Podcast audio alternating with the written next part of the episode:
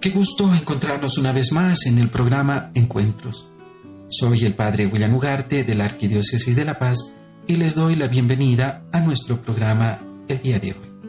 En nuestro programa estamos leyendo el libro La oración de la rana de Antoni de Melo. Tetsugen, un alumno de Zen, asumió un tremendo compromiso, imprimir 7.000 ejemplares de los sutras que hasta entonces solo podían conseguirse en chino. Viajó a lo largo y ancho del Japón recaudando fondos para su proyecto. Algunas personas adineradas le dieron hasta 100 monedas de oro, pero el grueso de la recaudación lo constituían las pequeñas aportaciones de los campesinos, y Tetsugen expresaba a todos el mismo agradecimiento, prescindiendo de la suma que le dieran.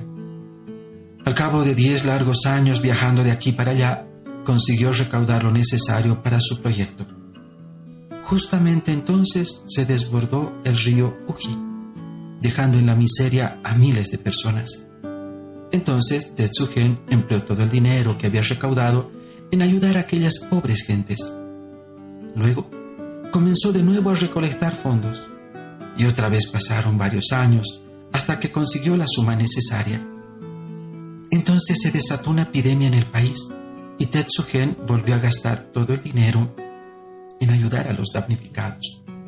Una vez más volvió a empezar de cero y por fin al cabo de 20 años su sueño se vio hecho realidad.